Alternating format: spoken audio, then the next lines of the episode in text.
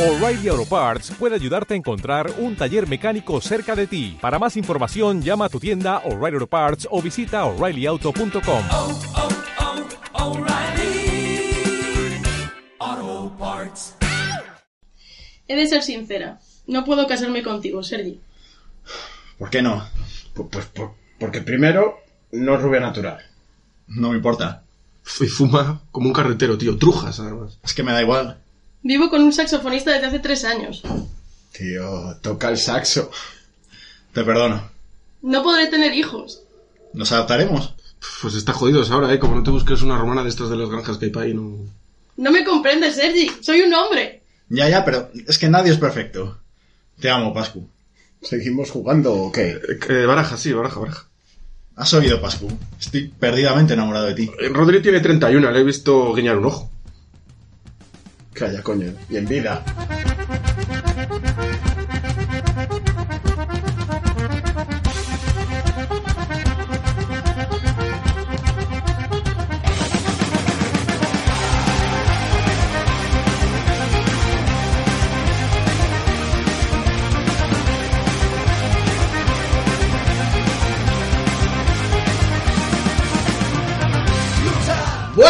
Ya estamos aquí, pero hoy no es un memento y volvemos, no. Hoy es otro entre mementos. Y tenemos aquí con nosotros a Sergi, ¿Qué tal, majetes? a Pascu. Buenas noches, que hoy es noches. Es verdad, hoy es noche. Hoy grabamos por la noche. Hoy Paul no está, pero tenemos a Clara. Hola, buenas. ¿Qué tal? Bien. Que a mí me gusta, a mí me gusta más que... Habéis metido un, em- un embolado aquí. Venía a veros y de repente me habéis metido aquí. En el embolado de, El la, de la cenita. pues bueno, ¿Qué. ¿Qué te mola de cine? A mí me gustan todos los géneros, pero bueno, mm, bueno, los que menos, la verdad, los superhéroes. Son así, aunque sí que Batman me lo ha enseñado Pascu y la verdad que me gustó. Pascu pone pose de Superman. Mm, Pues pero ser sí. Y Watchmen también le gustó. Y Watchmen. Y Watchmen. Ya está. No, no la, no la he podido llevar Y más luego, allá. bueno, pues la acción, el miedo, las de miedo, pero las buenas, que últimamente no creo que no hay muchas buenas. Y, y no sé, aventuras, bueno, un poco de todo. Eh, Para mí solo hay una. no porque está buena, pero No, no, no, no. Eh, no, no, no, no, no. aparte, aparte. Rodri la, la idolatra, Rodri la idolatra. pues eh, Emma Stone. Muy bien. Muy buena actriz. y Natalie Portman. Y Natalie Portman. Vale. ¿Y de actores? Eh, Edward Norton. Edward Norton. Gran Edward Norton. Tenemos con nosotros a Conce. Muy buenas. ¿Qué tal? Bien, aquí. Nosotros. ¿Y a ti, La qué, colaborada. ¿A ti qué te mola de cine? A mí, pues la acción, el misterio, la comedia y bueno, un poquillo de todo. Menos los amores y desamores. Estoy Lo contento. demás sí. ¿Actriz? Actriz no tengo ninguna. ¿Y actor tampoco? Pues sí. Actor a Charles Chaplin. Gran Chachapi. Sí, señor. Muy completo en muchas facetas. Tenemos aquí de público también a Inés, pero mm, si quiere hablar luego dirá qué película le gusta y qué actor y qué actor. Y bueno, ¿y de qué vamos a hablar hoy? Pues de un tipo bajito, ¿no? Era bajito. Era judío. Es judío. Sí, no caía muy bien en la industria del cine norteamericana tampoco. Pero es un gran director. Guionista. y todo. Sobre todo mejor guionista, ¿no? Era un gran director. Billy Wilder. Bueno, eh, hay que decir que en concreto dos pelis de Billy Wilder, ¿no? Que son Con faldas a lo loco y El apartamento.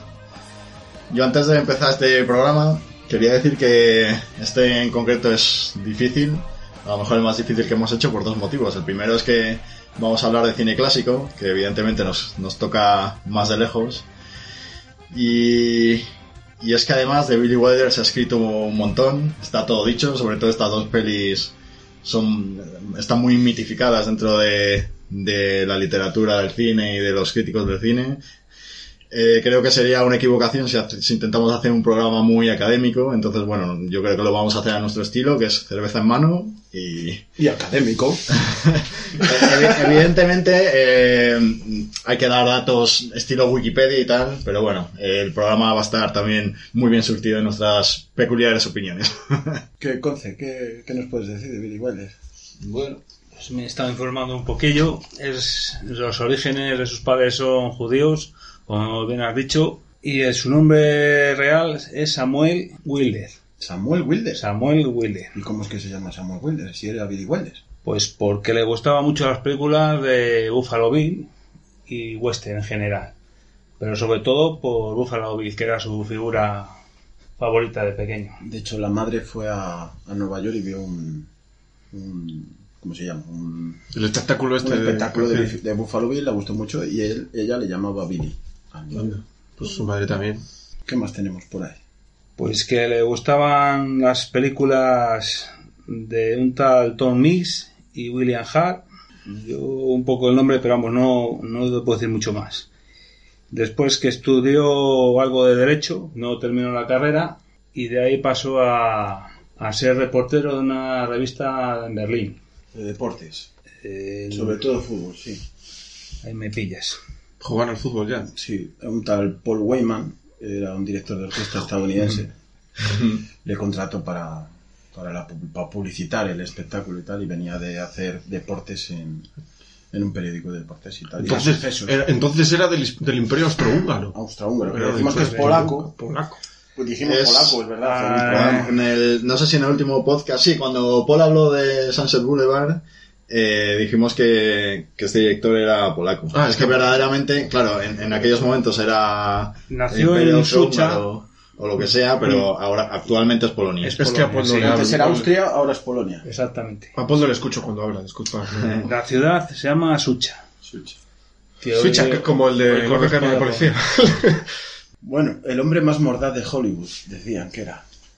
Que, ¿cómo, cómo sale de Berlín? Y...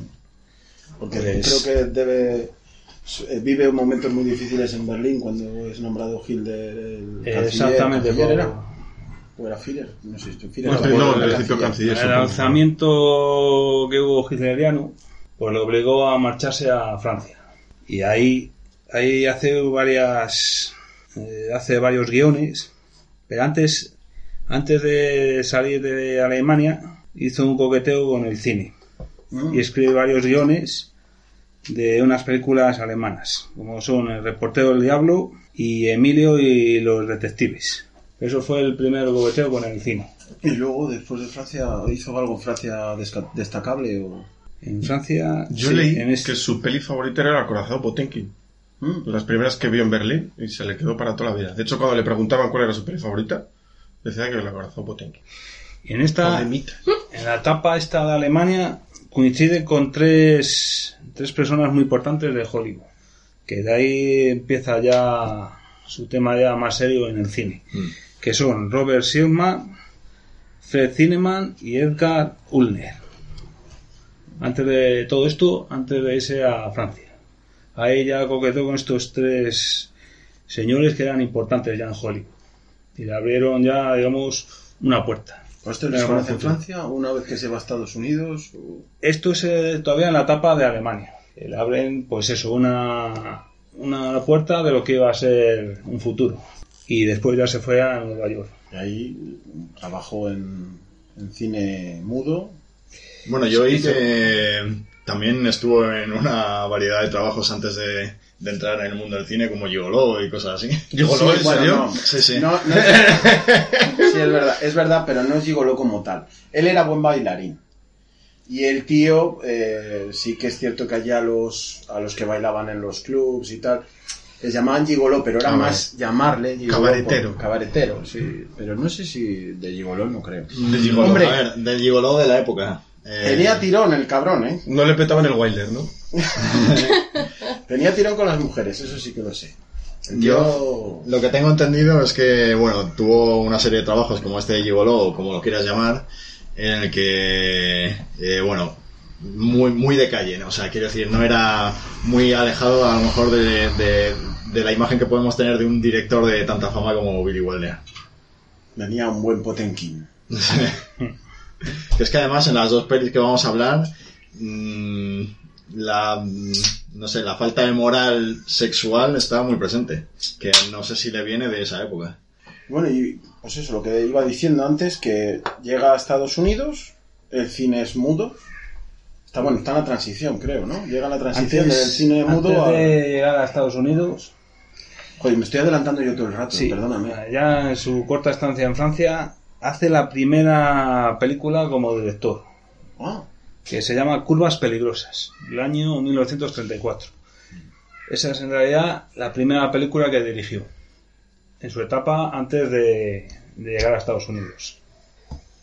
La oficial que dirigió es la primera, Sí, Curvas Peligrosas. no me atrevo a decir. ¿De ahí llega ya a Estados Unidos? o- Sí, ahí ya da que, quieres que llegue a Estados Unidos y punto. Llega a Estados Unidos el tío y hay una transición ahí de cine mudo a cine sonoro. Sí, y adaptan un guion suyo que es complicado de decir porque es un alemán cerrado que se llamó Adorable. Lo adaptaron a el guion ese suyo y lo pasaron a llamar Adorable En Estados Unidos. en Estados Unidos. Vale. Sé que en Estados Unidos el hombre llega sin saber casi inglés. Bueno, hablaba como yo, o peor. Y Sí, de hecho debió tener una época muy mala, pero pasando hambre y de todo, vamos. Se juntaba con chavalucas que hablaban inglés, todas, claro, para aprenderlo. eh, Oía la radio y así aprendió a hablar en inglés. Pero vamos, sí que las pasó bastante canutas este hombre antes de, de, de que se creara esa figura, ¿no? Esa gran figura. Qué, qué pedante me ha quedado. Es Mm. tuyo. No, no, no, yo no. no. Continúa, Conce, si quieres, perdóname, después de Team Pass. Bueno, y el primer trabajo que hace en Estados Unidos, así, así oficial, el encargado, mm, el encargado de la película, no, eh, o sea, el guion no lo hizo él. Lo hicieron dos señores, George Marion y James Stowe. O sea, de la película esa no hizo el guion él. Fueron encargados estos dos señores. Y el primer, el primer texto que hizo en una película americana fue un musical. O sea, pero eso es eh, como director. Eh, como guionista. O sea, que adaptó el guion a lo mejor de estos dos, de estas dos personas, o él escribió y le reescribieron. estos dos señores reescribieron. O sea, Ah, oficialmente hicieron el, el guion de. De hecho, he oído Y como que- oficial están estos dos, no como... He oído que Billy Wilder, cuando llega a Estados Unidos, se pone a escribir guiones. Lo que más le sacaba de quicio es que se lo daba a otros guionistas, que eran unos inútiles, y lo Ah. reescribían, y si era muy larga la película, quitaban una página y les daba igual que pasara. A ver, era una época en la El, pro- que... el problema era el, el idioma, que estaban escritos en un idioma y había que adaptarlos. Entonces, el, por ahí viene un poco... el tema es que en la época en la que Willy Wilder hace su aparición en Hollywood, eh, se escriben guiones como, eh, como en una fábrica se hacen coches. Es decir, hay eh, un tío está escribiendo un guion, lo tiene que escribir a toda leche, eh, trabaja sus ocho horas y a lo mejor hay una parte que se la deja a otro, el otro vuelve a coger el guion de no sé cuál y, se trabaja así. Y los únicos que trabajan con guiones como, eh, como se entiende ahora son los más privilegiados y Willy Wilder en sus inicios no estaba entre ellos. Entonces tuvo que escalar hasta, hasta hacerse un huequillo ahí. Iban adaptando guiones que había escrito él, pero uno de los problemas fue el idioma. Entonces, estos señores que andaban bien en idiomas, pues lo transcribieron. Y la, el primer texto en una película que grabó allí en Estados Unidos es un musical, que se llama Música en el aire, del año 34. Esa es oficialmente la primera en Estados Unidos, con su, con su texto original. Y hasta ahí. Hasta ahí puedes hablar. Y se quedó en. Estados Unidos. Sí, se quedó en Estados Unidos y gracias a Dios que se quedó en Estados Unidos. Tenemos más invitados. Tenemos más invitados. Les dejamos entrar. Por favor, Venga, que entren. que entren. Dios, qué nervios. Parece... ¿Qué, qué hay detrás de esta puerta? Pues un millón de euros. ¡Ay! No, no es un No, es Luisca. Eh. ¿Alguien más viene? Ah, que tenemos más gente todavía. Bien, concho.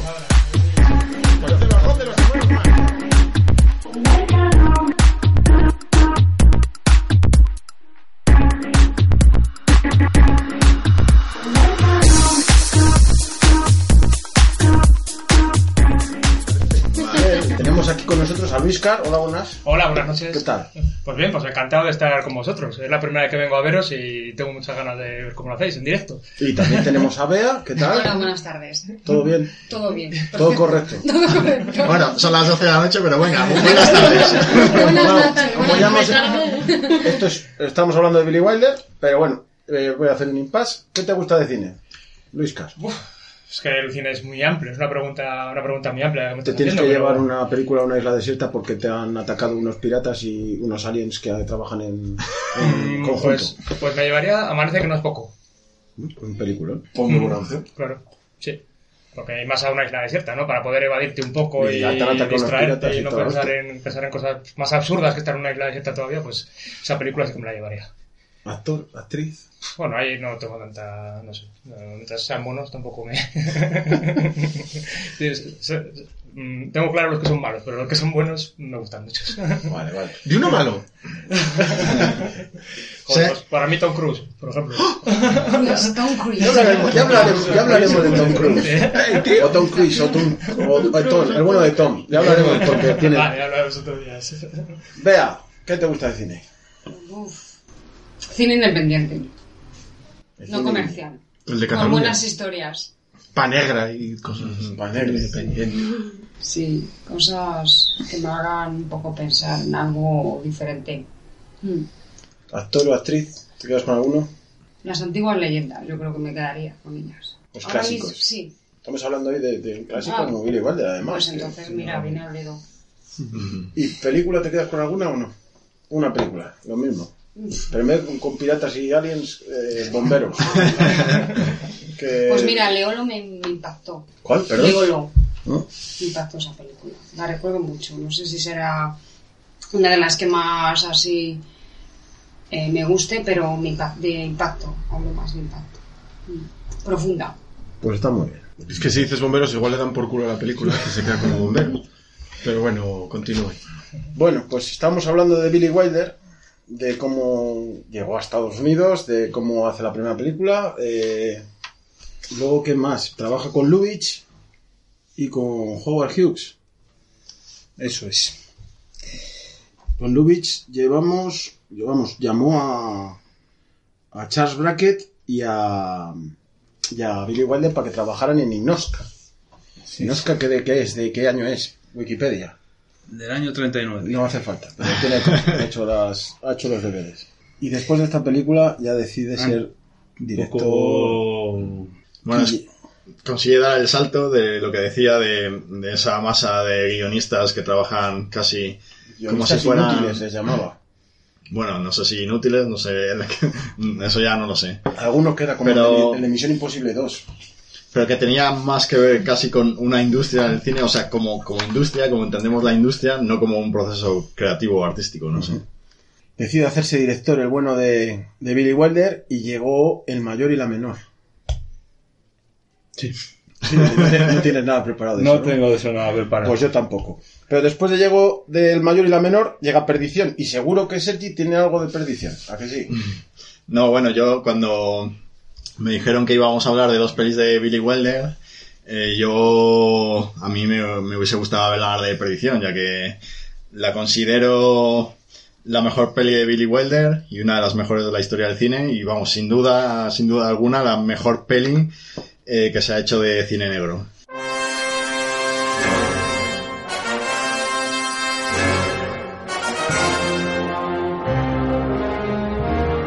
Eh, es una peli que, que si la ves, o sea, es, es una peli que aunque han pasado muchos años, mm, la ves y tiene una intensidad, una, una fuerza, una tensión que, que todavía sobrevive a pesar de todos estos años. Yo, como digo, es que no he visto ninguna peli de cine negro que me haya metido tanto en la vida de estos personajes.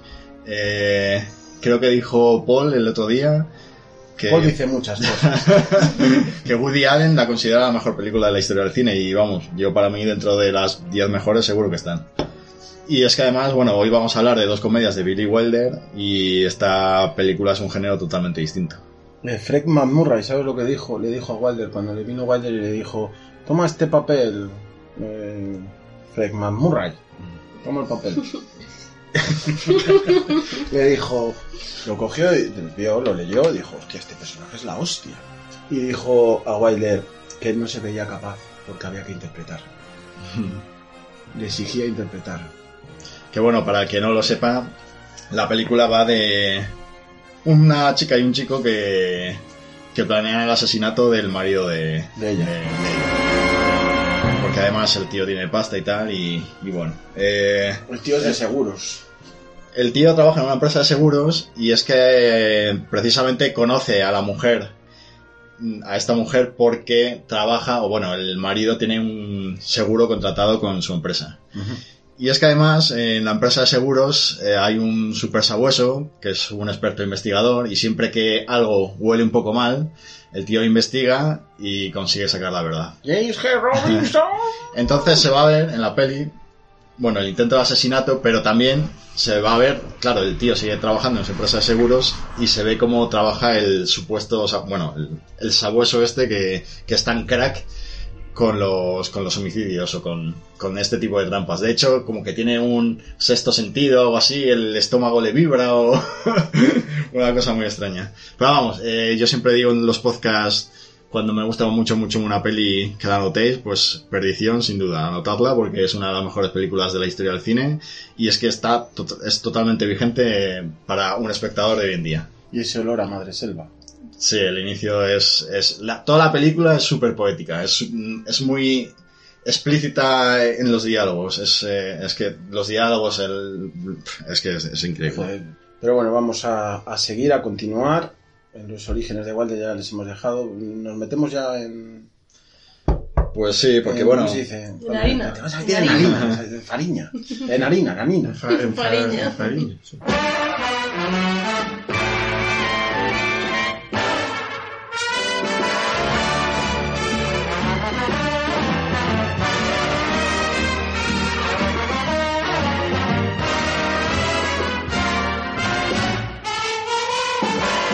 Bueno, eso, hoy vamos a hablar de dos películas que son Con faldas y a lo loco y El apartamento. Con faldas a lo loco fue en el 59.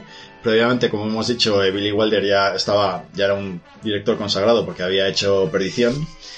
Billy Wilder, que bueno, no lo hemos comentado, pero dentro del mundo del cine se le considera el mejor guionista, el mejor guionista de la, de la historia del cine. Eh, He de yo- decir, 12 veces nominado a guionista. El segundo, más nominado. ¿Sabes quién es el primero? no, Woody Allen. con Ah. 14. El Bien, puto pues- Woody Allen. no Bueno. me extraña. Continuamos. Que, por cierto, hablando de guion, y yo me eh, atrevo a lanzar una pregunta. Eh, ¿Qué es un buen guion? ¿Alguien sabría decirlo?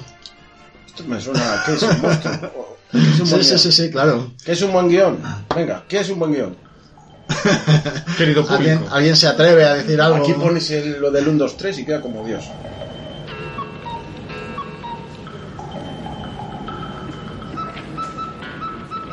¿Nadie? ¿Quieres un buen guion? Algo que se entiende de primera vista. O sea, que pones la peli y enseguida captas la idea. Del guionista y del director. Yo voy, yo voy a decir, me voy a atrever a decir que es una buena trama, que tiene un buen nudo, un buen desenlace y un giro final. Mm. Claro, pero... Girito. eh, y si, por ejemplo, no tiene giro final, ya no es un buen guion. No, no tiene por qué si, si el conflicto es bueno. Yo sí, vamos, esta pregunta es un poco trampa, porque verdaderamente no hay una definición de qué es un buen guion. Normalmente se dice que un buen guion es cuando la película tiene estructura, o, o buenos diálogos, o... Bueno, cuando se masca la tensión también, ¿no? O cuando los sucesos eh, son naturales, quiero decir, que no pasan cosas que te llaman mucho la atención. Mm, pero claro, no, no hay una fórmula matemática que te diga que es un buen guion. Eh, ¿Qué es un buen guionista? Pues una persona a la que, bueno, pues mucha gente de forma unánime considera que es un buen guion, pero no hay... eh, vamos, lo digo porque con Falda sea lo loco siempre se da el ejemplo de esta película como una película de con un gran guion. Eh, como digo, es eh, 1959. Los actores principales Marilyn Monroe, Jack Lemmon y Tony Curtis. Bueno, Marilyn Monroe. eh, como sabéis, más sex que, que actriz, porque bueno, además también era cantante, era modelo.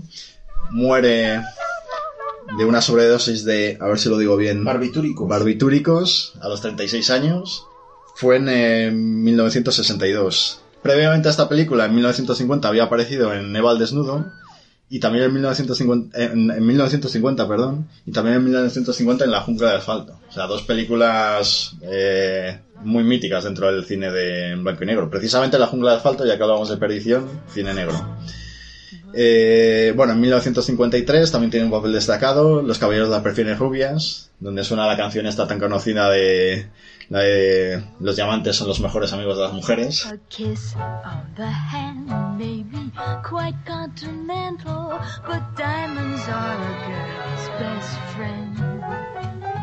Y bueno, eh, como digo, en 1959 yo creo que hace su gran película, su gran participación. Eh, hace el papel de una chica un poco frívola, tontita, eh, rubia.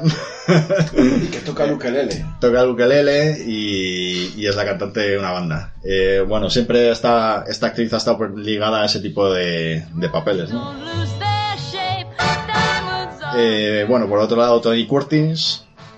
Tony Curtis venía de el año anterior, había estado nominado como a Oscar a Mejor Actor por Fugitivo. Y es que además en 1958 también eh, protagonizó, protagonizó junto a junto a Kirk Douglas Vikingos. Es muy buena peli esa. Sí, señor, que también es otra de la que quiero que la anotéis. Además, esta peli eh, es en color. Porque fíjate que... ¿En color o coloreada? Porque siempre que la he visto es Pues- como... Hostia, em, está mucho color, ¿no? ¿No? Yo la vi hace poco por recomendación de Sergi y me sumo a la recomendación. Y, y también me da la impresión de que está coloreada. El tipo de color es un color extraño, desde luego, y la, pero la película es, es muy buena, es buenísima. Kirk Douglas es un grande. Y Tony Curtis Tony Curtis, que bueno, también le pasa un poco como a Marilyn Monroe. eh, tiene más fama de guaperas que de, de buen actor. De hecho, No estoy de acuerdo. Y ni- Mm. Bueno, pero te voy a dejar terminar. bueno, de hecho no ganó nunca ningún Oscar ni tuvo ningún ninguna actuación muy destacada, a pesar de que en 1960 también participó en Espartaco de Kubrick. ¿No crees Eh. que tiene buena interpretación en faldas de lo loco? Hombre, a ver, eh, sí, No, no, no. pero pero pero a lo mejor no mm, al nivel de Jack Lemmon o de, Joder, de los grandes. Claro, pones a Jack Lemmon, Jack Lemmon se come la pantalla. A Tony Curtis, este quien esté. No sé, tampoco es un, es un poco injusto. No sé qué opináis vosotros si habéis visto la peli de Con faldas de lo loco de Tony Curtis. ¿Qué opináis? No me dejéis Yo, yo a mí me gusta más Jack Newell, más completo. O sea, yo es mi opinión. Joder, qué Me mal he quedado. ¿Alguien quiere más. decir algo para arreglar este desacrisado? Porque si no, cierro el libro y me voy. Simplemente, bueno, comentar eso, que en 1960 hace Espartaco y luego participa en muchísimas películas, pero ¿Te gustan las películas de gladiadores? Con faldita. me gusta, fíjate que Tony Curtis participa eso en Vikingos y en Espartaco, que son dos películas de espadas, que sí que me gustan. ¿Te gustan las peleas de espada?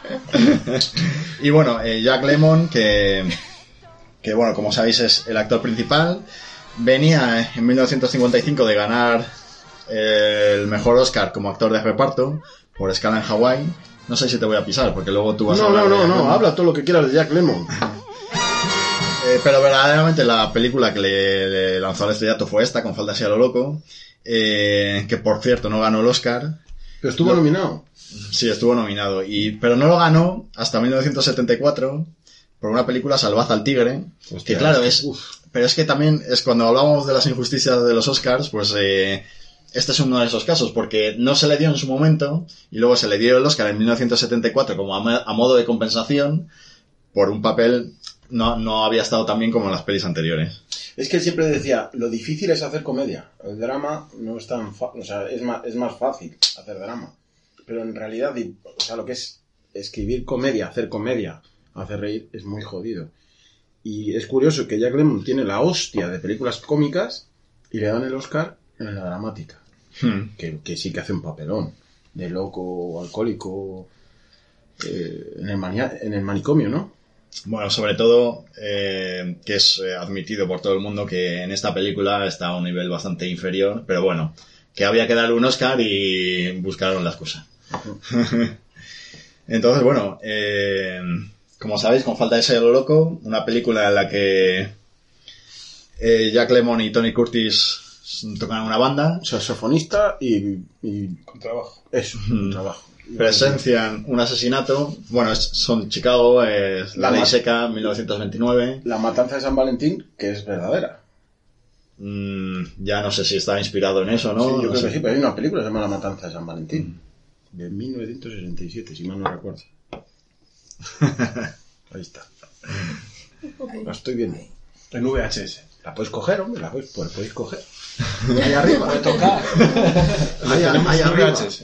Tiene que estar por ahí. La matanza de San Valentín. El número de San 23, si, si mal no recuerdo. Es que, bueno, El Ay, no te lo 23. sabes, ¿eh? para nuestros Qué espectadores, casualidad, 23. La matanza de San Valentín. Tenemos aquí la cinta original sin abrir de una colección de una colección del mundo. es una de las joyas que tenemos aquí en la asociación. Eso es. La- eh, el año de producción es 1967 Es la hostia este tío. La y valió esta cinta que tengo en la mano 375 pesetas. Muy, muy buen precio para una joya. Que bueno, yo no sé si estará basado en eso, pero es eh, presencia de un asesinato y bueno, una serie de historias, pero se tienen que escapar disfrazado de mujeres en, eh, dentro de una orquesta que viaja a no sé qué ciudad hasta unos días tocando en un hotel. Y las contratan. Les contratan. Bueno, sí, las contratan y van con ellos. Florida es. ¿Dónde va? Sí, me suena a Florida. Y bueno, ahí tienen, ahí coinciden con Marilyn Monroe, como digo, que es la cantante de- del grupo. Los dos se enamoran de ella y bueno, ahí tienen sus aventurillas. ¿Puedo contar una anécdota? Sí, sí.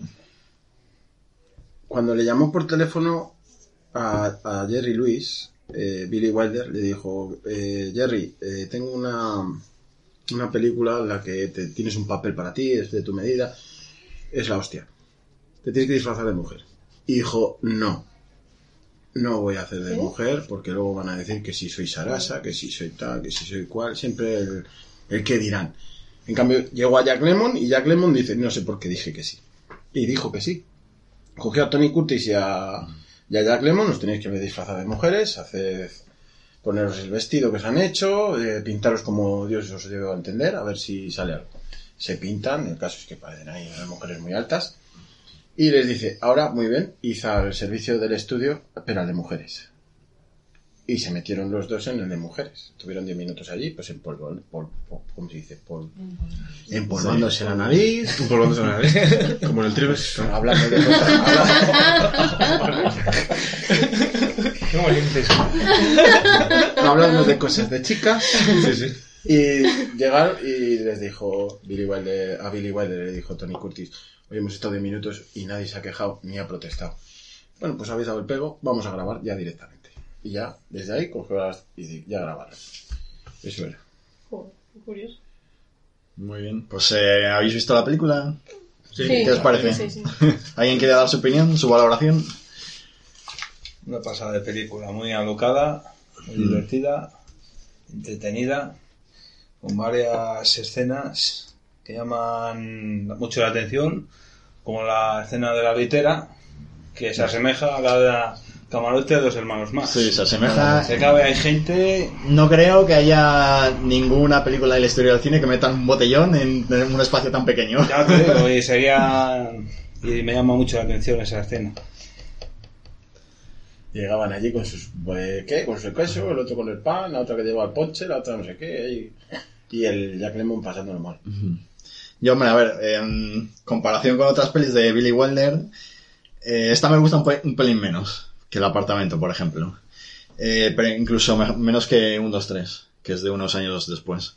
El, problema que le veo a esta peli, bueno, o por lo que yo la valoro menos, es eh, que es una comedia y no sale de ahí, porque a lo mejor en el apartamento tiene otro trasfondo y tiene otras lecturas, y en un 2-3 también, o en Irma la Dulce, y en esta peli eh, no se sale la comedia, es- no se sale el entretenimiento. O sea, no hay segundas lecturas o por lo menos yo no las veo.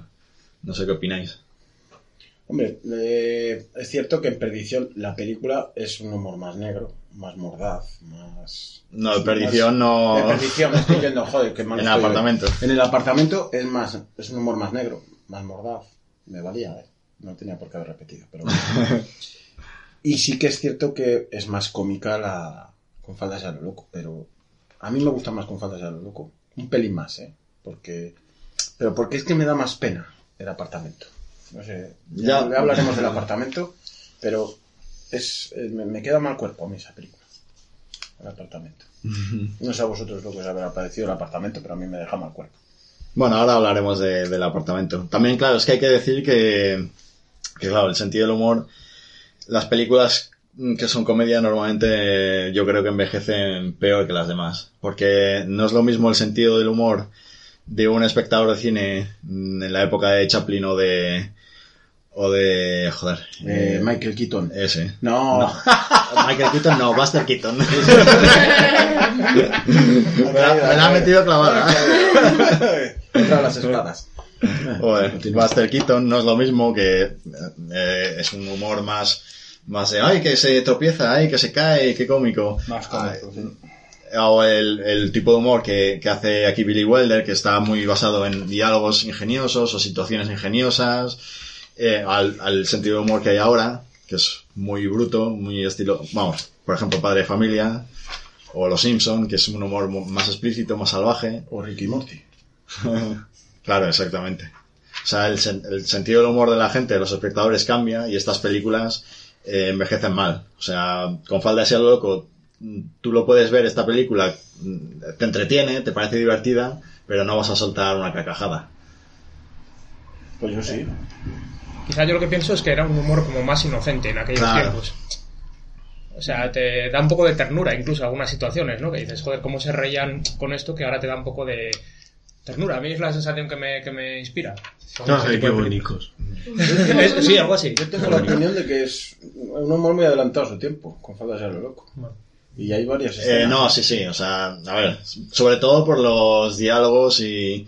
Me llama la atención porque no lo he visto o en, algo- en ninguna película anterior que hacen como los monólogos de ahora, que a lo mejor hacen una broma inicial y luego van haciendo referencia, según van contando los chistes, a esa broma inicial. Pues es que en esta película eh, pasa eso, no sé si os acordáis con lo de cero negativo. Lo de cero negativo, que hacen un chiste de la sangre, de la transfusión sí. que tienen que hacer. Cero negativo. Pues está en toda la película, cada dos por sí. tres, con cero negativo, cero negativo. Sí. O sea, claro, los diálogos sí, muy ingeniosos. O sea, a lo mejor es por eso dices lo de que es un humor Claro, más claro. adelantado. No, y, y porque ya incluso el tío añade eh, técnicas para que la gente se disfrute y ría y, se y disfrute con todas las escenas. Que ya lo he dicho en otros podcasts, las maracas de Jack Lemmon. Que el tío hace una gracia y de repente... chin, chin, chin,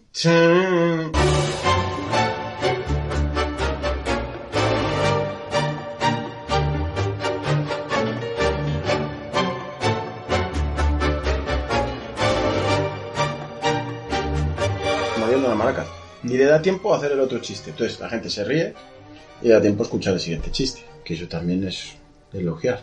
No, Mm. así, por lo tonto y a lo bobo, metes dos maracas y... O sea, yo por lo que tengo entendido, eh, claro, es que antes eh, no estas cosas no estaban, no se sabían, quiero decir, había muchas películas en las que los chistes iban muy seguidos y la gente, eh, los espectadores se reían y no había espacio, o sea, muchas veces el siguiente chiste quedaba tapado por las risas de la gente. Entonces Jack Lemmon, uy, Jack Lemmon, eh, Billy Wilder sí que tomó buena nota de eso y por eso deja estos espacios que para que la gente se carcajee. Eh, bueno, yo, eh, como digo, una película que en teoría es ejemplo de lo que es eh, un guion excelente, cómo se hacen guiones. yo a mí hay una cosa, ya que eres tan defensor de esta película, hay una cosa que me falla en el guion y voy a tener que soltar un spoiler. No, suelta el spoiler. ¿Estáis de acuerdo que suelta el spoiler? Que claro, esto va a ser como una blasfemia porque... Pero es que hay algo que no- nunca entendí. O sea, porque hay un momento en el que... Tienes a un metro la ventana. Piénsatelo bien. Hay un momento en el que Jack Lemmon y Tony Curtis están de- detrás de Marilyn Monroe, los dos súper colgados Sí, por ella. sí, porque la verdad es que, joder. Sí. Eh, bueno, se me olvidó decirlo de Marilyn Monroe. eh, me parece que tiene una cosa buena y una mala, su personaje. Yo creo que tiene muchas buenas, Marilyn Monroe. Eh, es una buena actriz. Eh, es que antes te de, me ha chirriado. Sí, a mí también me ha chirriado eso. Va- va- Yo creo- espera, no, no, no, no quería decir Sí, sí, que fuese una dilo, mala... y luego- y luego- no y quería luego- decir que fuese una mala actriz, pero ha pasado la historia más por sex symbol que por mala actriz. O Estoy sea, de que por acuerdo, buena actriz. estoy de acuerdo. Más por los coqueteos Sí. con Kennedy o por, por su... ¿Cómo era? Por su vida Happy Birthday, privada, ¿no? ¿eh? Pues Happy Birthday, President. Pero No era muy- yo creo que era una muy buena actriz. Era buena actriz, lo que pasa es que era una chica muy inocente. Bueno, De hecho, creo que por esta peli estuvo nominada a los Globos de Oro para Mejor Actriz. O no sé si lo ganó Mm, incluso. No, estoy seguro, no tengo ese dato. Pero yo creo que era muy inocente y tenía mucha presión. Porque sí que era buena actriz, pero la criticaban cada dos por tres. Porque siempre se fijaban en ella como un sex symbol, como tal. Y en realidad ella sí que era buena actriz y luego, por culpa de las críticas, cogía a gente. Como era la que tuvo una movida del copón, Billy Wilder con la, con la que de pronunciación. Era la hostia. O sea, ella estaba en todas las escenas. Y de hecho, lo primero que terminaba una escena Marilyn, Mon- Monroe era decirle a la, al ayudante, lo he hecho bien, que no sé ni cómo se llamaba, no me acuerdo. Y hasta Billy Wilder dijo, en una escena, terminó una escena y dijo, ha salido bien, señorita Paula, creo que era. O sea que se rodeaba de gente que no, la que no necesitaba. O sea, pronunciación, y yo creo que interpretaba bien. Lo que pasa es que era muy inocente. Y muy insegura también. O muy ¿no? insegura, que también es, cierto, puede ser muy insegura también, inseguridad. No, os confirmo que ganó Globo de Oro a Mejor Actriz de Comedia Musical por esta película. Chapo. Y bueno, lo que iba a decir, no me gusta el personaje que interpreta así de, de chica Sugar. un poco tonta, un poco frívola, que consigue cosas por su físico. Y lo, lo que sí que me gusta es que mm, eh, su belleza es más cercana a la... Quiero decir, ahora se nos está imponiendo un canon de belleza mm, de mujeres esqueleto que, que no es así. Y esta chica no es, no es delgada, quiero decir, es una mujer con curvas. Taternesca. Es que las mujeres tienen que tener curvas, hombre. Exactamente. O sea, por lo menos eso me gusta, de que Otra se asocie película, el por concepto de mujer cañón, mujer bella a ese tipo de mujeres y no a las mujeres esqueleto. Como Perfecto. se está intentando hacer ahora, no sé por qué. Otra peli cojonuda, las mujeres de verdad tienen curvas. Muy buena película, la recomiendo. Y por cierto, también una, con una voz muy sensual. Que de la voz no se suele hablar, pero tiene un pedazo de voz. Bueno, que a todo esto venía. lo del fallo del guion, que es a lo que venía. claro, que yo le iba a comentar. Yo le iba a comentar una cosa que a mí no entiendo del guion, que es. Espera, una cerveza, ¿no? Para asimilarlo. Sí, venga, sacar cerveza.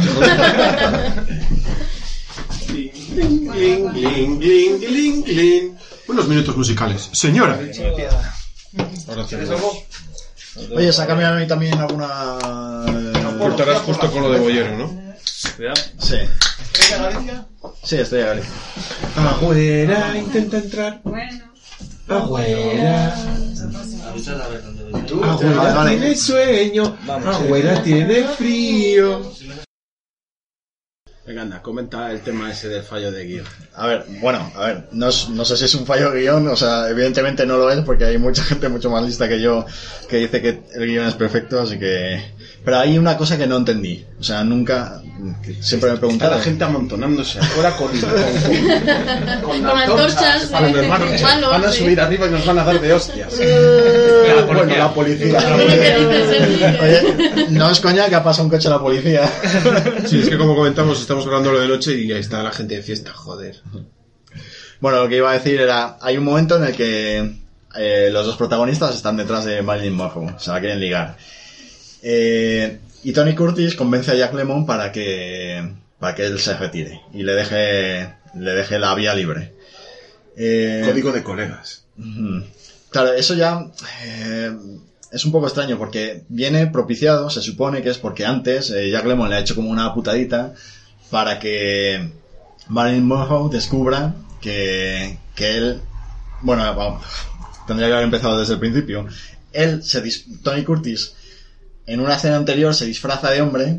Bueno, claro, él, uf, qué lío. A ver, vamos a ver, vamos a ver, vamos a ver. Es cuando salen del agua ahí, tiqui tiqui tiqui tiqui, él llega a la playa disfrazado Hay que de- explicar que ellos de ricachón. han escapado de la ciudad vestidos de mujeres, pero siguen en el hotel vestidos de mujeres y siguen interpretando que son mujeres. Entonces Tony Curtis quiere ligar con la chica esta. ¿Qué es lo que hace? Que se disfraza de hombre. De Bueno, ricachón. Además de millonario. Pero se deja los pendientes y toda la hostia, creo, ¿no?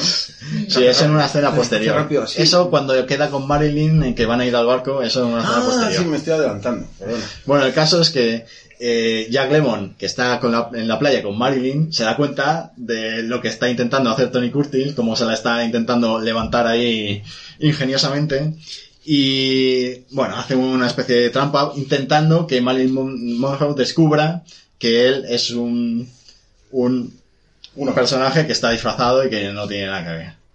Eh, yo a mí, eh, como que, porque el problema es que si Marilyn descubre eso, también se está autodelatando Jack Lemon, que, que es el disfraz, la mascarada que habían hurgado, o vamos, que habían eh, perpetrado para escapar de la mafia. Entonces, ese saltito a mí no me cuadra. Porque es que Jack Lemon está actuando en contra de sus intereses. Sí, pero mola, ¿eh?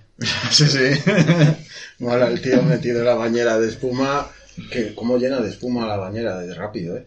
Se queda el la peluca, pero es- está disfrazado de tío. En realidad Es que bueno, no he querido entrar en detalles porque... Bueno. Porque, claro, es que hay que empezar a contar la escena anterior, la escena anterior, la escena... Sí, sí. claro que esto eh, tiene mucho que ver con lo que decimos de que el guion de, de Billy Wilder son así de buenos porque todas las escenas van como muy bien encaminadas, muy... Claro, y es que a esto se ha llegado por esto y, y se ha llegado por esto, todo de forma muy natural. Salvo, en mi opinión, que ya sé que soy un hereje, salvo este puntito que siempre me ha... En fin.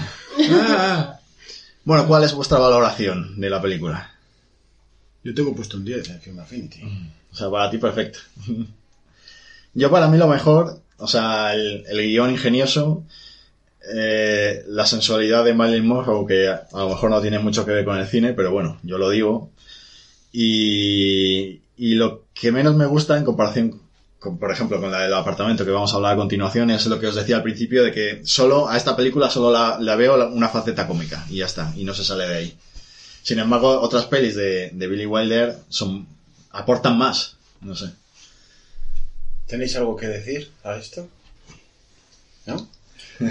Hombre, para mí es una de las pelis también que más me gusta del cine, de la historia del cine, vamos. O sea, es yo para mí es un 10 también. Es una tía que mola. Sergi, Sí, ¿no? sí, sí, sí, Pero tú sí. ¿Y tú, Pascu? Yo traigo a Clara para que hable hoy. es que no la he visto. Tienes que verla. Tienes que verla ya. Uh, Te acabamos de Lo voy a Pa- pa- confesar. por eso estaba tan calladito. Por eso estoy eh. tan callado hoy, que normalmente no estoy callado. Es que no la he visto. Tienes que ver con faldas a lo loco. Y Paul, también, también. por favor, ve Eduardo Manos Tijeras. Eh, bueno, y simplemente por terminar, que se me había olvidado, ya que nos gusta tanto las bandas sonoras en este programa, en este podcast, pues eh, Marilyn cantando Sugar. una, una mítica canción que sale en esta película. I wanna be loved by you, just you, nobody else but you. I wanna be loved by you alone. Boop boopy doo. I wanna be kissed by you, just you, nobody else but you. I wanna be kissed by you alone. I couldn't aspire to anything higher than to feel the desire to make you my own. Bueno, y ahora la segunda película que traemos hoy. La habitación, ¿no? Sí, Y ahora te voy a decir por qué. Digo la habitación todo el rato porque es que en el apartamento, en la película del apartamento, todo el rato cuando veo la película, yo me parece una habitación más que un apartamento. Porque parece chiquituco. Está como todo muy... Como tantas cosas se pueden pasar en un sitio tan reducido. No, pero está separado, ¿eh? Sí, sí, Paredes, separado sí, eso. pero parece una habitación, no sé por qué, pero Sí. siempre... Más que un apartamento parece una habitación. Pero bueno, era Bueno, como- simplemente como, eso. justificación 2, vale. Tengo que decir que a mí esta película la vi por primera vez con mi hermana y la segunda la vi en la 2 en el programa de Qué grande es el cine de José Luis García. Entonces si- siempre me gusta cómo empieza el señor García a decir, bueno, es una película maravillosa, de años 60. Y manda ahí su trujas el tío y diciendo, en los años 60 ganó el Madrid, por ejemplo, contra la letra de Frankfurt. Es maravilloso, 60 fue un año maravilloso. Bueno, ¿y qué tenemos del apartamento, señor García? Bueno, El apartamento que para muchos críticos de cine es la película perfecta, es su película preferida. Fue hecha un año después que, que Con faldas a lo loco. O sea, las dos películas seguiditas. Y poquito después hizo también un 2-3 y un poquito posterior vino Irma la Dulce. O sea, estábamos en el, la cumbre de, de Billy Wilder en su faceta de, de comedia. Eh, fíjate que también eh, cuando hablamos de, de Woody Allen en el Metacine, en el programa Metacine, también dije que Annie Hall y Metrópolis, que son las dos grandes pelis, según la crítica de, de Woody Allen, vinieron casi seguidas. Casi, no fue un año, pero fue casi un año, con un año de diferencia. Pues fíjate, eh, este director también. Eh, a lo mejor no es casualidad. bueno, pues como digo, una película de 1960, que esta sí que ganó el Oscar a, a Mejor Película. Cinco Oscars se llevó. Eh, en un año en el que estaba Psicosis, por cierto. Psicosis. que por cierto, no dije, con falda a lo loco, no ganó el Oscar, pero es que ahí estaba Ben Hur. tuvo, tuvo el vestuario. Ganó el Oscar el vestuario, más con de lo loco. No lo busques que ya lo sé.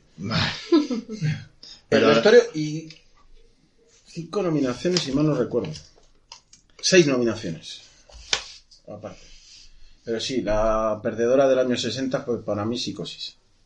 Psicosis que ni siquiera estaba nominada. O sea, es que hay que hacer un Oscars 2 porque es un tema que da para mucho. Sí, sí, sí. que bueno, el apartamento. Protagonista principal, otra vez Jack Lemmon. Es Jack Lemmon el actor fetiche de Billy Buster. Luego nos habla Rodri de, de Jack Lemmon. Un poquito. Y aquí, protagonista principal, Shirley MacLaine. Que bueno, en 1958, eh, vamos, un, un par de años antes, ya había sido nominada a mejor actor, a mejor actriz como. O sea, por la película como un torrente. Y que en 1963 volvería a repetir con Billy Wilder, con Irma la Dulce.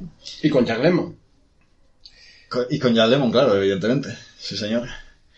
Y que, bueno, en- también, igual que Jack Lemmon, no ganarían el Oscar por esta serie de pelis, pero sí que la ganó en 1983 por La Fuerza del Cariño.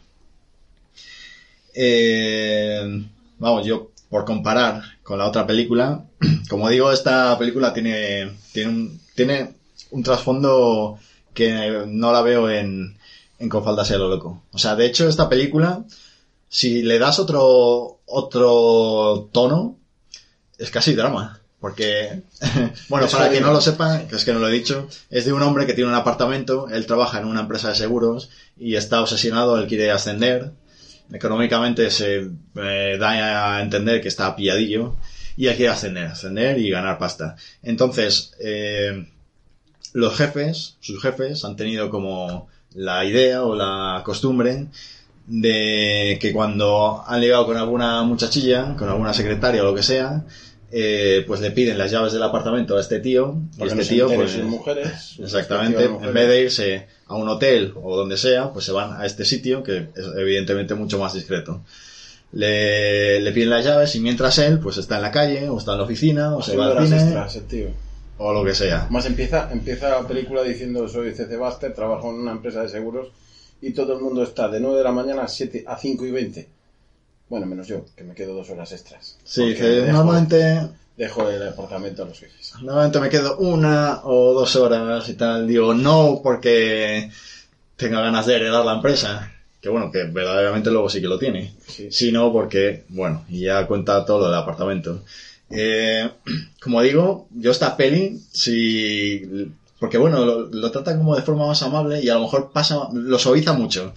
Pero si la tratasen como drama, o sea, se ve mucho la degeneración. Tú fíjate que el tío está intentando ascender de esa manera. Eh, está trabajando en una empresa de seguros donde se supone que los jefes son gente responsable, gente tal, y sin embargo son unos degenerados Unos- porque están todos intentando ligar con las secretarias, con... Son unos crápulas que encima ponen a parir a este pobre.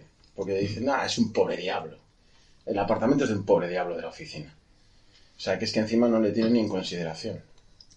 El caso es que aquí eh, él le sigue el juego. Quiero decir, que es que él está también dentro de ese mundillo. Eh, la actriz principal, porque bueno, eh, Jack Lemon se enamora de. Shirley MacLaine, que es la ascensorista del, del edificio. Bueno, este edificio es un edificio muy grande. De hecho, hay horarios para que puedan desalojar todas las salas de las oficinas eh, sin que haya atascos. O sea, va por plantas y entonces a las, a las 5 de la tarde tienen que desalojar la planta 1, a las 5 y 10 la planta 2, a las 5... O sea, para dar la, la sensación de una empresa muy, muy grande. Parece ser el, el número 27, porque él cuando va, porque le llama al jefe para que vaya para arriba, dice, vete a la, a la- a la planta 27. Mm. Que llega luego sigue Marlene y me dice a la planta 27 y da el botón a la planta 27. Creo yo que ese es el más alto porque es el del jefazo. Digo yo, ¿no? Sí, hombre, cuanto más alto normalmente, pues más poder tienes en la empresa. Por lo menos en esta película. Y eso, como digo, un mundo que si empiezas a pensarlo, lo que pasa es que se suaviza tanto con Jack Lemmon, con el tratamiento este medio cómico, pero es que verdaderamente es un mundo muy sombrío, o sea, y un poco desolador. Es lo que hace este, esta especie de, de estar en. ¿Cómo se dice? En borderline. Con el drama y la comedia. Y lo hace, lo suaviza con Jack Lemmon. Jack Lemmon es el, el hilo cómico, por así decirlo. Y suaviza todo lo dramático con alguna escena o con alguna. con algún chascarrillo o con alguna escena. La escena de los espaguetis, tío. ¿No habéis visto? Es mítica. Esa película dice, dijo, bueno, esto lo adelanto a lo que iba a hablar de Jack Lemmon. Jack Lemmon sal- le salía, decía Billy Wilder, Jack Lemmon es un actor de primeras escenas. Si quieres que te salga la primera, es Jack Lemmon. Pero es que Jack Lemmon a la primera es muy soso. Entonces él siempre le pedía más. Y a la a escena 26 de lo de los espaguetis, es cuando ya él ya estaba hasta las narices de hacer escenas, saca la raqueta, empieza a colar los, como los macarrones y luego con un Sí. revés los tira encima. Eso, bailando, cantando, tío, eso lo hizo improvisado. Mm. Y ahora, dijo, ahora, Jack, ahora lo has sacado, lo has, lo has clavado. A la escena 26, cuando ya está hasta los cojones. Ya le- Pues, eh, claro, yo para mí, bueno, voy a contar un poco la peli, ya aviso que va con spoiler, porque para mí hay un punto álgido, dramático. Él está enamorado de esta ascensorista, intenta quedar con ella. Y hay una noche que le da plantón. Y, y bueno, no sabe por qué le ha dado plantón. Eh, y es unos días después, es la fiesta de Navidad de la empresa, cuando, bueno, no, no voy a meter en detalles, pero él se entera que el día que le da plantón, la chica había quedado con su jefe, con el jefe de Jack Lemon, en su apartamento. Esto, esto lo, lo- se entera de una manera el espectador y Jack Lemmon se, se enteran a la vez. Bueno, más o menos. No. No, no, No no. nos entran a la vez. El espectador lo sabe sí, antes. Sí, pero Jack Lemmon se da cuenta en ese momento y lo hace de una manera, no es que se lo diga, no, es que él le Bueno, da al lo- jefe un espejo roto. Lo, lo voy a contar. Eh, Jack Lemon, a Jack Lemon le dan plantón, entonces vuelve a, a su casa y se encuentra un espejo roto. Y se lo devuelve a su jefe. Que es Matt Murray, que es el que repite con- Exactamente, el protagonista de, de Perdición. Eh, y bueno, el jefe le dice, no, bueno, es que ya sabes, pues mira, tuvimos una bronca ayer en tu apartamento con la chavala con la que fui y me lo tiró. Me lo tiró y debió de romperse. Entonces ahí queda la cosa. El caso es que pasan los días, a Jack Lemmon se le pasa el cabreo porque la chica le dio plantón, está otra vez intentando coquetear con ella. Eh, Tiene ella, botín puesto. ella está triste porque se acaba de enterar que su jefe, que le ha prometido, venga, que nos vamos a casar, que yo voy a dejar a mi mujer y tal, se entera de que ya lo ha hecho con más mujeres y que siempre ha acabado igual, es decir, en nada, que, es un simple tonteo, ella está cabreada y en ese momento se saca el espejo, no sé cómo es. Él, Le él dice tiene Jack puesto un Lemmon- bombín. Él tiene puesto un bombín y le dice, oh, qué bien me queda el bombín, ¿verdad? Sí, te queda muy bien. Ah, mejor de medio lado y tal. Mira, tienen un espejo. Mírate en él a ver qué te parece. Claro, y le da el espejo roto. Y dice, hostia puta, me cago en la leche. Se me Jack romper el corazón. Es que además, aparte de eso, le dice Jack Lemmon, le dice, mira, el espejo está roto. Y ella dice, sí, igual que yo. Quiero decir, ahí, eh, Es un guionazo, es un guionazo. Quiero decir, aparte de, Es los, un de guionazo que, hostia. Dame un cigarro. hombre. aparte de que, aparte de que los personajes están muy atormentados, eh, todo el mundo que les, que les, eh, les envuelve es eh, muy sombrío y devastador. Para mí, ese es un momento álgido y al segundo, también lo siento, pero voy a contar un spoiler del copón. Contalo, me da cuenta. que es el, el, el super momentazo de la película. Él al final consigue ascender a base de prestar apartamentos y comerse su orgullo, pero consigue ascender. Es, ya hay un momento en el que es eh, está despacho con despacho con su jefe. Y le han dado incluso una llave para ir a los cuartos de baño de, De los jefes. de los, de los jefes. O sea, ya es jefazo. Y, y el mundo ha seguido igual. Quiero decir, él sigue vendiendo su apartamento o dejándolo a quien sea. Que aparte de que están pisoteando su apartamento, le están pisoteando a él. O sea, al final el apartamento es el mismo. Y hay un momento en el que el jefe quiere que, que le vuelva a dejar el apartamento para volver a quedar con ella, con la mujer, eh, que ha estado a punto de suicidarse. Bueno, él- ella lo intentó, no lo consiguió, precisamente le estaba Jack Lemon. Le estuvo cuidando ahí un fin de semana. De hecho, el fin de semana que la cuida es el único momento en la película que el apartamento me parece un poco más familiar. Tiene un poco más de alegría. Y tiene una escena también curiosa. Con la baraja, con tal. La baraja y otra cosa, para que se Bueno. recupere. Sí, ahora lo comentamos. Es el, el caso es que al final él le dice a Clemon, dice no. O sea, ya parece que se harta y le dice a su jefe, no te voy a dar la llave de mi apartamento. Y él le dice, mira, dice, has llegado aquí por la llave de tu apartamento. Dice, "Es- cuesta mucho subir hasta aquí, pero no cuesta nada bajar. Así que tú eliges.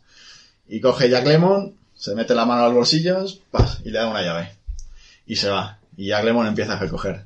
Y ya va el jefe detrás de él, dice, oye, que te has equi- equivocado, que, que no es la llave de tu casa, que me has dado la llave de los servicios. Dice, no, no, está bien. Dice, yo me piro, ahí os quedáis. y ahí es donde emerge, dentro de todo ese mundo sombrío, donde emerge la dignidad, por fin. Y, y es el super momento de la película. O sea, el tío ya dice, mira, me da igual, he llegado muy alto aquí en esta empresa, pero mira, lo dejo todo. Y de hecho, incluso se muda o intenta mudarse de ciudad. En la siguiente escena ya se ve a Jack Lemon eh, que está preparando la mudanza. Pero no se muda. bueno, O no, ese es un final para, ya saber- es muy final. para ver cada uno que tenga la- el final que quiera, ¿no? Eso Yo es. ¿Qué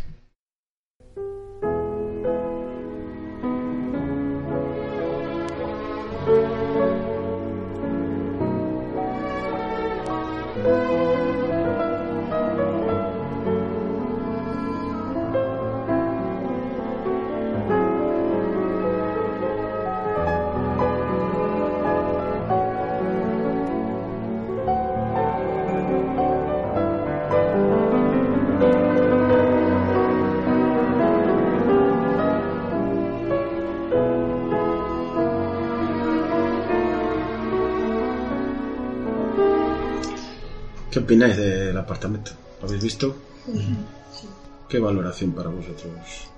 Pues la verdad es que la vi hace muchos años. Y entonces no me acordaba bien. Y ahora cuando se lo he ido contando ya me he ido recordando. Yo para mí el final es lo mejor, vamos, después de, de toda la mierda que comes con la película, porque la comes con Jack Lemmon, es el final. El final es glorioso. Porque no hay... eh, ¿Qué cojones? Vamos a hacer spoilers que tienen no sé cuántos años. Vale, sí, venga, spoiler. No, es un final, no hay beso, no hay un... Final felices feliz, y ¿no? juntos para siempre. Es una partida de cartas de... Yo me quedo aquí a jugar contigo en Nochevieja y luego ya Dios dirá. Es que además viene de algo. O sea, al final eh, hay un momento cuando ella intenta suicidarse. Eh, Bueno, Jack Lemon como que parece que dice, va, venga, que ahora ya sí que va a ser muy mujer. Ya la voy a conseguir después de, de- después de este intento de suicidio, porque ya no va a querer volver con, con mi jefe, no va a querer volver. Pero el jefe se, se divorcia. Bueno, más bien la mujer ha dejado al jefe, porque se ha enterado de todas las infidelidades que le ha puesto. Entonces el jefe dice, bueno, me ha dejado mi mujer, pues voy a ir con ella. Con ella. Eh, Jack Lemmon se entera de esto y hay un momento en el que se encuentran en el ascensor y se saludan así como después de todo lo que ha pasado muy fríamente como bueno que ya me he enterado que has vuelto con tu jefe sí sí ¿tú qué tal? sí sí pues no yo he quedado aquí con una mujer y tal no sé qué muy frío muy muy o sea como que cada uno está aceptando la condición que Que le toca, que, le toca dentro de ese mundo tan sombrío. Esto es justo antes de la escena de las llaves esta en la que ya al final eh, Jack se harta y, y lo deja. Y el jefe, eh, después de esta escena, están en la fiesta de Nochevieja, el jefe está con la chica esta y le cuenta... La señorita Kubelik. Y dice, mira, pues mira, me ha pasado esto hoy, que ha llegado, ha llegado este hombre y no me ha querido dejar la llave de su apartamento. Me ha dicho, no, te la voy a dejar especialmente para llevar a esta chica a mi apartamento. Y no me la ha querido dar. Y es cuando eh, esa chica ya se da cuenta de que él verdaderamente está enamorado de ella. Y ya es cuando va, se dirige corriendo, o sea, abandona al jefe en mitad de la fiesta y se dirige corriendo hacia el apartamento de Jack Lemmon. Que es justo donde pasa luego lo que estaba diciendo Rodri. Con el champán. Que vaya, pues suena como un disparo. Y me cago en tal, señor Buster, señor Buster. Y, y es que tenía una botella de champán que había abierto. Y ya se, se sirven una copa de champán y se ponen a jugar a las cartas. Y es. La amo, señorita Kubelik. Cortana. Juega. Es muy buena, muy buena. Mira, yo tengo una unas palabras aquí de Carlos Bollero.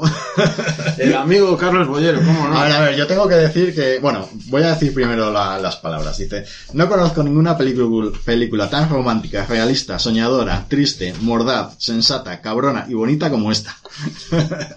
a ver, yo de Carlos Bollero, eh, sé que a lo mejor hay gente aquí que tiene la imagen de crítico de cine estirado, que no le gusta ni una peli y que solo le gustan las cosas extrañísimas y que lo tira todo por los suelos. Pero, hombre, yo no, no me parece que sea así este crítico. No, no, ya sabemos que a ti no te parece nada malo de Carlos. ¡Ay, que no hay Mau! ¿No hay Mau verde? No hay Mau verde. Pues una Volk. Pues una bola. Lo que no habrá será frías, digo yo. ¿Queréis decir algo de la peli o de Carlos Bollero? de la película, decir alguna cosilla.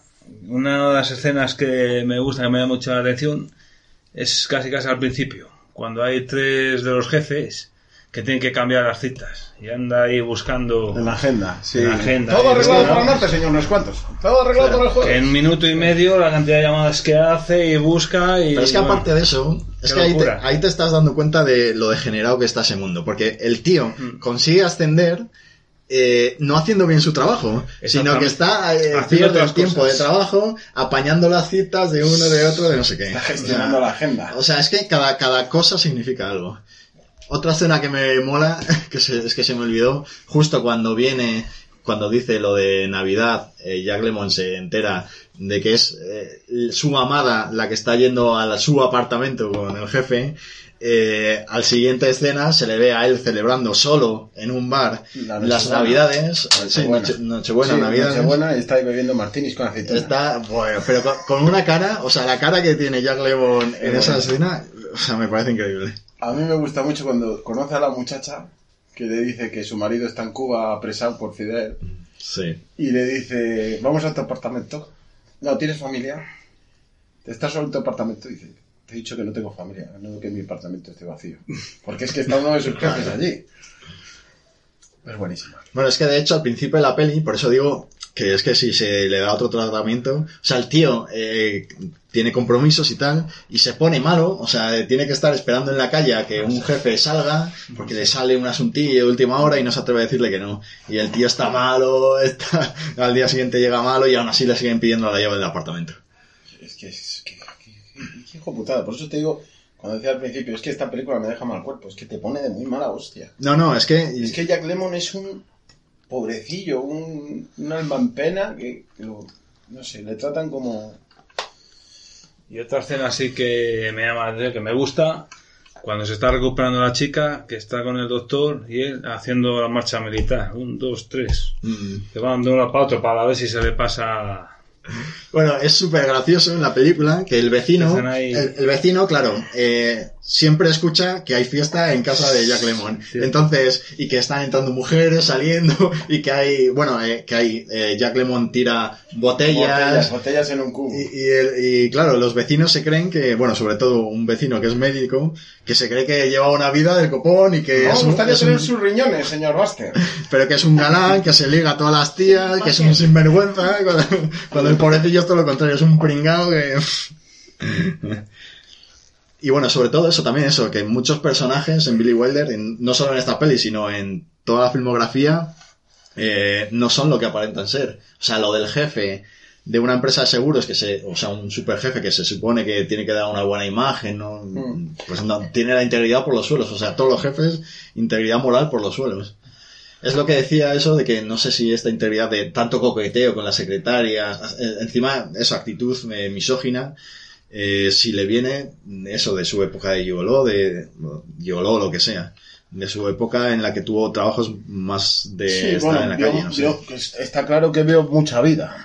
Desde los 20 años yendo por ahí, habi- habiendo estado, perdón, en, en sucesos en el periódico que iba a casa de alguien y le decía, pues mira, eh, han matado a este tío. Y él veía el cuerpo in situ. pues, habrá visto lo que habrá visto ese hombre. Decía al principio que no caía muy bien en Hollywood, sobre todo porque por Sunset Boulevard, que Claro. ahí le cayeron palos como... Este, este, este, lo que decía Paul el otro día, este maldito judío cabrón viene aquí, nos roba, le damos trabajo y nos muerde la mano que le da de comer. Hola, soy Billy Wilder, soy director y usted es un hijo de puta o algo así. Dice, váyase a la mierda, señor Meyer. Soy Billy Wilder y estoy muy orgulloso de esta película. Pero es que en sus pelis es que ataca a absolutamente todo el mundo. Quiero decir, lo que pasa es que están muy suavizadas y mucha gente a lo mejor no, no se da cuenta o no considera que es lo esencial de la película, pero, o sea, tienen una, plantea una sociedad devastadoramente degenerada. Yo lo que iba a contar, voy a contar una cosilla rápida y, pero vamos, del tema de los actores. Yo creo que no hay nadie como Billy Wilder para elegir los actores. Y los elige además no porque actúen bien, porque este hombre, el Matt Murray, por ejemplo, para Perdición, él mismo no se atrevía a hacer la película. Pero es que era de esa forma, ese tío, en la vida real. William Holden, cuando lo coge para Sunset Boulevard, se supone que es una persona, un actor decadente, un guionista que está lo último de su carrera, es alcohólico. Así era William Holden en ese momento en la vida real. Era exalcohólico, no le daban tantos papeles como antes. Y así con todos. Walter Bueno. Matthau es el hombre mordaz, eh, Jack Lemmon es el cómico, Tony Curtis y Marilyn Monroe son las, las personas que son más por glamour a lo mejor que por actuación. Pero es que lo requiere ese papel. Marilyn Monroe es la guapa de la banda y el guaperas es el Tony Curtis, el sinvergüenza. Es lo que usa Billy Wilder. Que bueno, hemos dicho que Jack Lemmon es el actor fetiche de, de Wilder, pero... No, yo creo que tiene, yo creo que tiene muchos y que Eh, claro, es que depende Holden- de qué película sea llama a uno llama a otros porque Walter Matthau y, y Jack Lemmon repiten en, en, en bandeja de plata en primera plana y en un par de gruñones si es de Billy Wilder vaya par de gruñones La extraña pareja. la extraña pareja Eh, Sí, ¿no? ¿Es de Wilder? No, creo que no. bueno ese tío también habrá visto las películas de Billy Wilder y habrá dicho pues Jack Lemmon y Walter Matthau es lo mismo pero no sé William Holden pues para hacer de, de- de, Es que pues, William Holden sale en cuatro pelis de... Sí, sale en Sunset Boulevard, en una de la guerra, que no me acuerdo cómo se llamaba, que hace de prisionero de guerra en, una- en la Alemania nazi, que ahora mismo no me acuerdo cómo se llamaba. Kirk Douglas sale solamente en el Gran Carnaval, sale en alguna más. ¿Te suena? Pues no lo sé, creo que no. Pero bueno, eh, Vamos, que Pero bueno, normalmente se asocia... tiene, tiene- sí, repite actuación, porque por ejemplo, sin ir más lejos, hasta los secundarios, la directora de la orquesta de Confaldas a lo loco es la novia de uno de los jefes en el apartamento. Y dice, pero ¿por qué nos vamos ya? No sé qué. Y dice, "Pero que este, este este apartamento es del pobre diablo de la oficina. es la directora de música de, de la banda de las chicas. Es eso, no es que tenga un actor, yo creo que Jack Lemmon, si me tengo que quedar Claro, uno, es Jack Lemmon. normalmente se asocia a Jack Lemmon con... Jack Lemmon para Billy Wilder es el mejor actor que tiene. Pero claro, luego depende del papel, pues coge a uno u otro. Ya te digo, no es por actuación, es por el momento que vive la persona en la vida real. Dice, "Vale, pues este tío me va a hacer bien este personaje porque es igual. Sí, ahora que has dicho, por ejemplo, de McMurray, eh, yo cuando, eh, bueno, cuando he visto la película siempre me llama la atención la naturalidad con la que ese tío actúa de jefe, de jefe cabrón, iba a decir. O sea, de jefe, digamos, déspota o que considera a Jack Lemmon su empleado y su zapatilla. O sea, es decir. ¿no? O sea, un inferior muy inferior. Y, y- y me llama la atención la, la naturalidad con que lo hace. Yo leí una vez de ese actor que actúa muy bien cuando no le toca hablar. Quiero decir, aparte de que cuando habla, evidentemente actúa bien, pero si la cámara está enfocando a dos personas y hay una persona que le está hablando a él, pues que sus reacciones a lo que dice la otra persona como que son muy naturales. O sea, que es muy bueno en ese sentido. Pero- y eso además lo, lo trabaja muy bien Billy Wilder, porque en el apartamento, por ejemplo, está Jack Lemmon preparando algo, no sé, y está Shirley Marlene detrás. No está en escena, está enfocado Jack Lemmon y está detrás. Pero tú estás pendiente de lo que está haciendo Shirley Marlene. Porque están juntos, aunque están separados, pero están juntos en escena. Mm. Muy próximos, aunque estén alejados. Los espejos en Billy Wilder, en Irma la Dulce, por ejemplo. Lo que pasa al otro lado del espejo, en Sunset Boulevard, que mira el retrovisor. Siempre busca el otro punto de vista. ¿Sabes? No sé cómo- si me estoy, eh, me estoy explicando. Lo que- Sí, sí. Algunas veces no sé ni lo que quiero decir. Mm. Pero bueno. Pero busca siempre ese otro punto de vista. No, lo- no, no te quedes solamente en la fachada. Mm. Está más allá. Y te lo da con un espejo retrovisor o con el espejito de Inma la Dulce, en, todo lleno de periódicos, menos el espejo ese. No sé. Es curioso. Es, una, es un director. de la hostia. Bueno, y no sé si estamos acabando ya, ¿no? Sí, yo por mí, yo creo, No, creo yo- que ya he dicho todo, no me he dejado nada y, y es tiempo de si os ha dejado, os ha quedado algo, decidlo, compartidlo. Simplemente, bueno, yo sí, ya unos años después vino otro de los peliculones de Billy Wilder, que es Testigo de Cargo. Uf, testigo de cargo. Bueno, claro, y evidentemente el Crepúsculo de los Dioses, que ya lo hemos mencionado alguna vez. Bueno, y luego hay otra también que es un poco anterior a estas, que es eh, La tentación vive arriba. Hostia, Sí, qué que, bueno. que me ha sí, llamado la atención que, Con Marilyn. Claro, con Marilyn, cuando has hablado de Marilyn, que me llama la atención que no la hayáis comentado, y que también es con Billy Wilder. Sí, y, señor. y bueno, que también es otra gran película y en la que, bueno, Marilyn Monroe vuelve a hacer el papel que hace y tal, pero, pero bueno, que a mí también me pareció muy buena en ese momento cuando la vi. Ahora que me dices lo de... Me ha, me ha- ha parecido de puta madre que me sacaras la película de La tentación vive arriba. Es otro director que ha marcado un mito. Varios mitos, de hecho. El mito de Marilyn Monroe en la alcantarilla de Nueva York. Eso, eso, esa Y luego escena, la- por ejemplo. La chica de, que- de rojo. De la... No me acuerdo cómo se llama el... el Mujer de rojo. sex symbol esta que sale también en...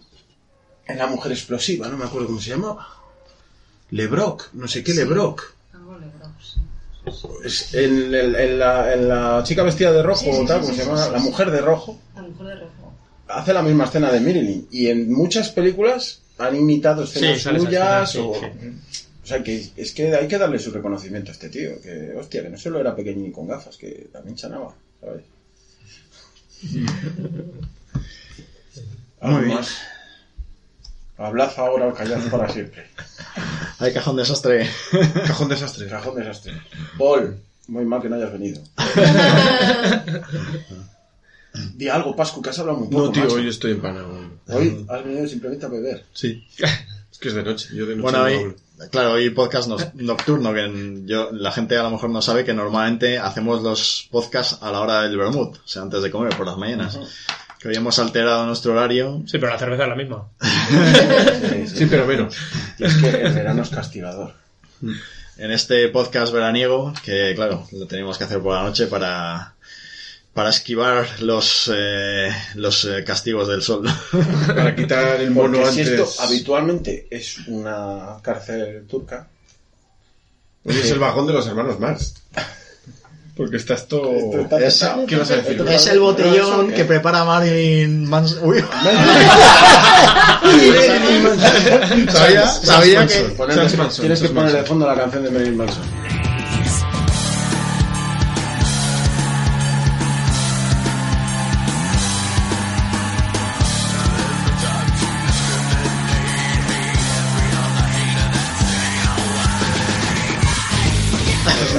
Sabía que se me iba a escapar. Es el, el, el botellón que preparan en Confoldarse a lo loco en el departamento de. En el tren, el, el departamento de Jack Lemon.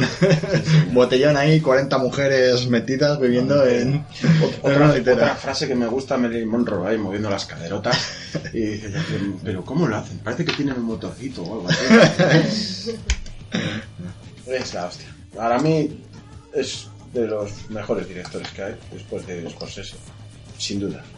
Yo para mí, como he dicho, de las míticas míticas, o sea, de mejor película, de las mejores películas de la historia, estaría Perdición. Está en tu top 4, Eh, no, no llega tanto. ¿no? Pero en mi top 10 sí. Ah, que también tienes top 10. Está bien. Top 8, joder. Eh, top 8 más, más. luego más la- título. El apartamento me gusta mucho.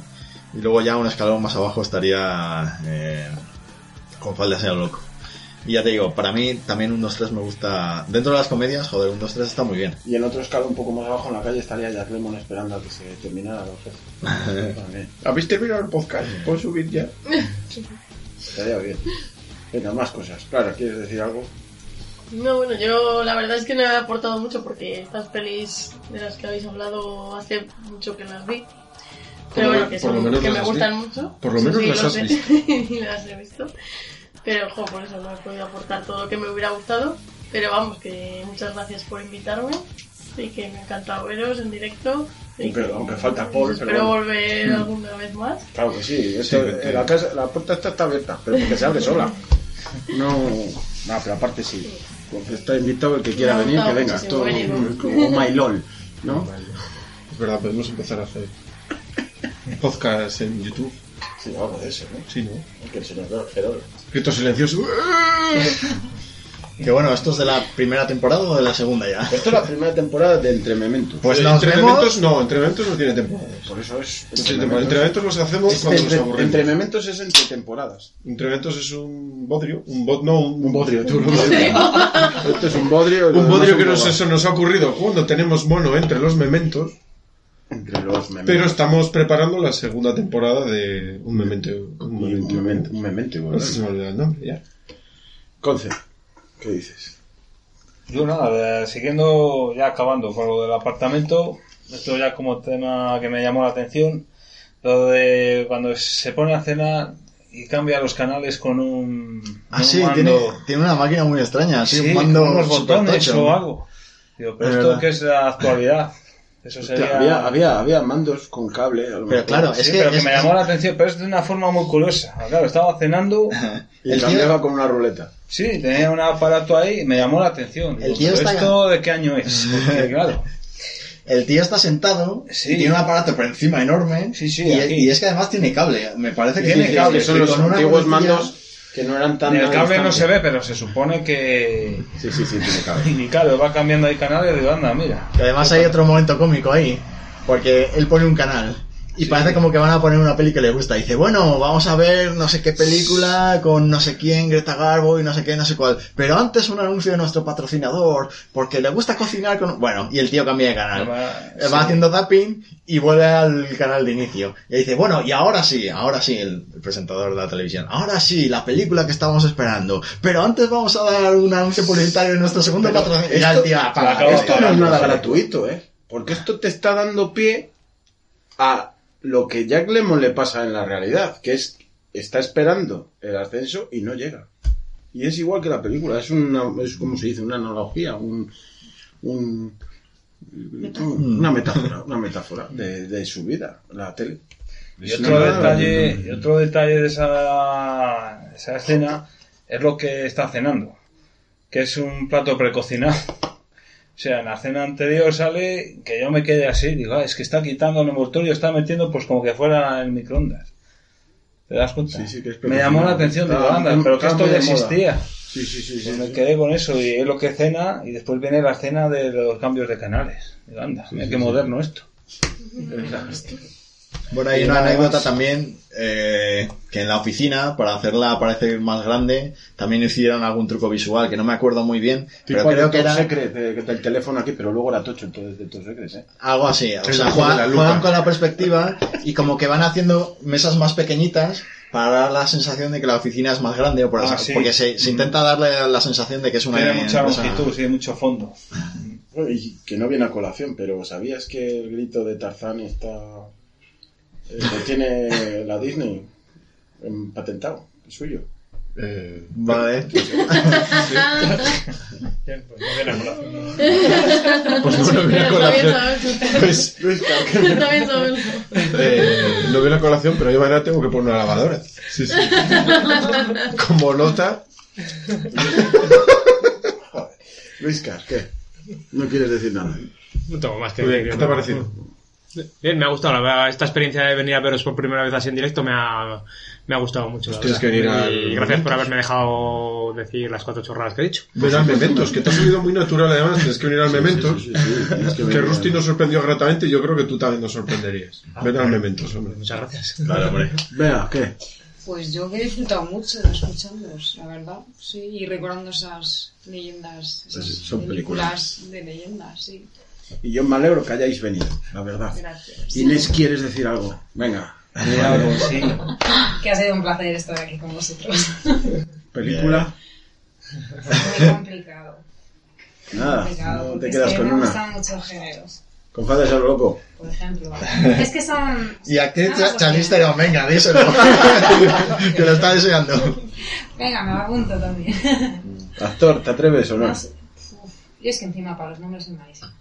Bueno, di, el de la película. Eh, El de este que sale. Sí, no El sé. tío este guapérrimo que Ah, salía el en- Edward con las... Por ejemplo, también me, me sorprendió bastante en algunas películas que digo, Es este muy bueno, Edward Ay, América Gel Story X. Bueno, pues si no queréis decir nada más, pues lo dejamos aquí. Hmm.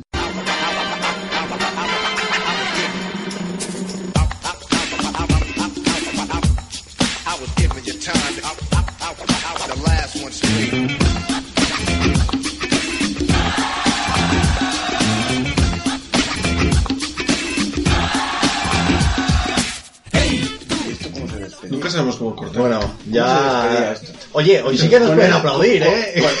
No, no, no, no, no. No, no, No, sí, no, que aplaudimos. Queda fatal. No nos aplaudimos la a nosotros. Queda fatal. Nos, No, aplauden Es verdad que nos aplaudan ellos. Son no ahora mismo. Pero poneos vosotros que os lo habéis Oye, y eso, que la siguiente temporada vendrá con muchas novedades. Bueno, alguna novedad, ¿no? Novedad, ¿qué novedad? Novedad. Ah, algo pensaremos. ¿Los desnudos? Sí, bien. El grito de Tarzán. Me está jodiendo este momento que ya la gente iba a estar todo expectante. ¡Hola, qué novedades traerán! muchas novedades, muchas. Muchas, muchas novedades, muchísimas novedades. En vez de. Mau vamos a beber Estrella Galicia. Y no vamos a beber solo dos, beberemos más. Igual bebemos hasta Pacharán. Y acabamos haciendo saltación de la amistad. Y unos. Unos hierros. Bueno, hay muchos temas que tenemos ya. Y seguiremos con el Laudano. Sí, nada. El Laudano, el podcast de los monstruos merece mucho la pena. Por si os da Sí. por escuchar esta Es minucia antes del podcast de los monstruos. Es cojonudo. Y tenemos otros muchos de la primera temporada, pero bueno. Bueno, sí. Pero ¿Cómo despedíamos esto? Que no me acuerdo. Pues yo tampoco. No me acuerdo. Pues, de no música, ¿no? tiene- a ver el tatuaje. Pero es que esto es el entre mementos, yo no- esto no me acuerdo. Oye, que le estamos haciendo una despedida larguísima. Son los cajones desastre. Bueno, pues la próxima vez eh, nos veremos en otro entre mementos. O en un memento y volvemos. Venga, Sergi, saca la espada. Venga, saca la Venga, la espada aplauso no, por Dios. Yo he aplaudido. ¡Hasta otra! De es el que se cepilla a la chica que más quieres. Uh, cuánta cacota. Uh, cuánta cacota. Uh, cuánta cacota. Creíste que era amigo y te ha levantado la novia. Uh, cuánta cacota. Se acercan a ti porque te ven cara de idiota. Uh, cuánta cacota. Nunca se prestan tus libros y tus cosas